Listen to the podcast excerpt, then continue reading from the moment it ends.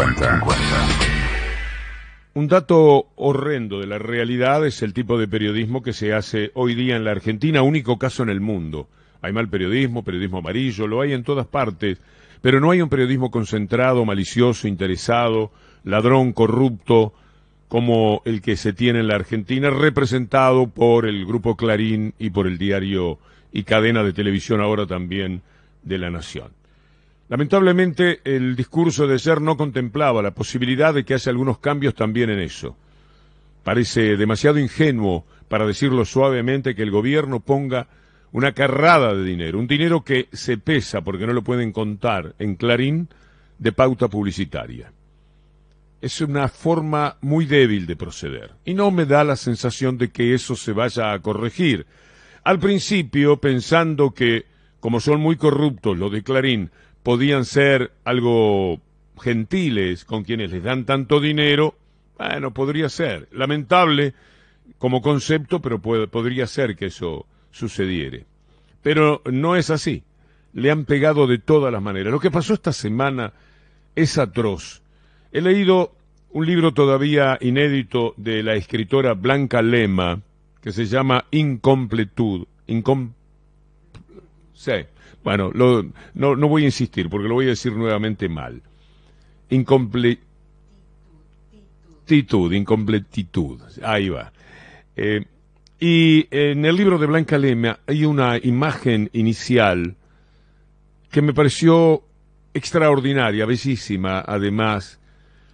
Eh, va el camión de la basura y hay gente, al principio 20, otro día 50 y otro día 100, que van caminando detrás del camión de la basura a ver si pueden recuperar algo que tiraron y se han arrepentido de haberlo hecho. Me parece como imagen esa marcha silenciosa de quienes esperan que el camión se detenga para recuperar aquello que tiraron y ahora se arrepintieron, que me trasladé a la idea del periodismo. Imagino a una buena parte del periodismo de la Argentina caminando detrás del camión de la basura, buscando los manuales de periodismo que también han arrojado al vacío, han arrojado a los tachos de la basura. Porque mire que nos han pasado cosas en estos días, ¿eh? Mire que hablar de 75 millones de dólares que estaban en el sur allá perdidos y que después de haberlo puesto en tapa y de haberlo sacado a través de los canales de televisión, los 300 canales que tienen, no hayan dicho una sola palabra porque era una mentira con la que querían trabajar un tiempito.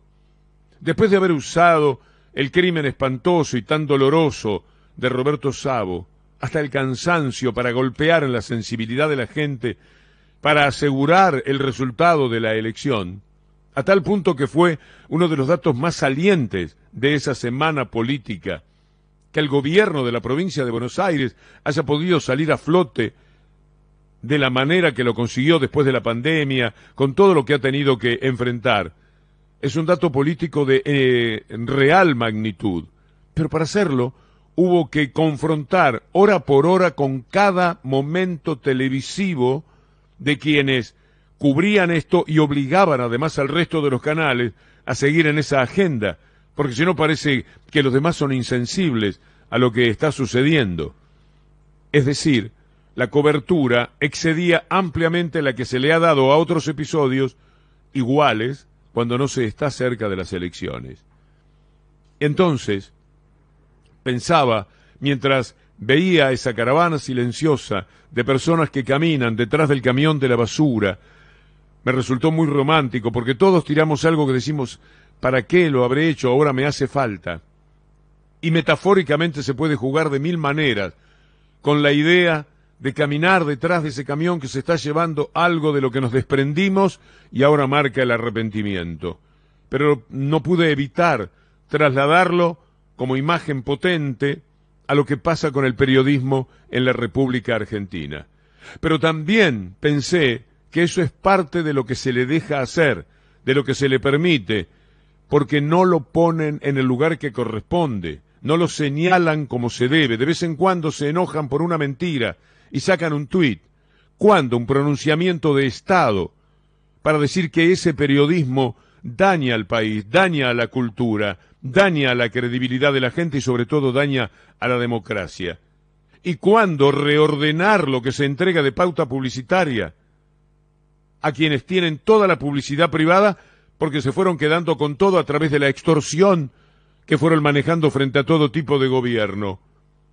¿Para cuándo una actitud que tenga, además de la ocasional calentura de un gobernante, de un ministro, de un presidente, cuatro líneas, hoy leí tal título en Clarín y no es verdad, no alcanza.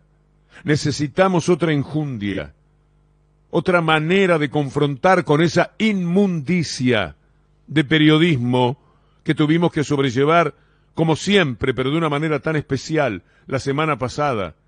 No nos damos cuenta que nunca vamos a saber cuál es el resultado verdaderamente democrático de lo que ocurre. ¿O alguien piensa de verdad que es casualidad que los Andes sea Clarín en Mendoza, que la voz del interior sea Clarín en Córdoba, y que esto se potencia con sus canales de televisión en Córdoba, en Mendoza, para citar dos de las provincias totalmente tomadas por la derecha al cabo de una concientización y un trabajo cultural que marca una inmensa victoria sobre el resto, sobre la democracia. Es aceptable que un gobierno que tuvo que pelear contra una pandemia tremenda y que ha hecho un esfuerzo significativo por sobrellevar al país y lo ha mantenido en pie, porque eso no se lo puede quitar nadie al gobierno, tenga tanta desventaja en los títulos, en las notas, en la cobertura periodística que se hace, y todo sea maldad, mentiras y visiones sesgadas de lo que ocurre. No lo piense Alberto Fernández o Guado de Pedro, de los que recuerdo tuits recientes molestos con alguna cosa que salía en Clarín. No lo piensen a título personal, ni siquiera lo piensen a título de gobierno. Piénsenlo a título de la democracia este nivel de, casi trámite de sazón que tenemos en este lugar. Están probando un micrófono a esta hora, con el parlante a todo volumen. Hasta hace un rato ponían un tema musical, ponían un rock, lo cortaban en la mitad, ponían una cumbia, lo cortaban en la mitad. Es decir, a ver, quizás no son elementos relevantes, pero si uno hace el conjunto de esto y le suma, por ejemplo, que es un dato absolutamente secundario, digo, no tiene que ver ni con la composición del Senado, ni con si Cristina viene o no, pero antes de las 6 de la tarde, por ejemplo, vos ibas a pedir una botellita de agua y ya no había. Es decir, hay un montón de elementos que si uno los arma casi no llegan a constituir ni medio rompecabezas. La mañana.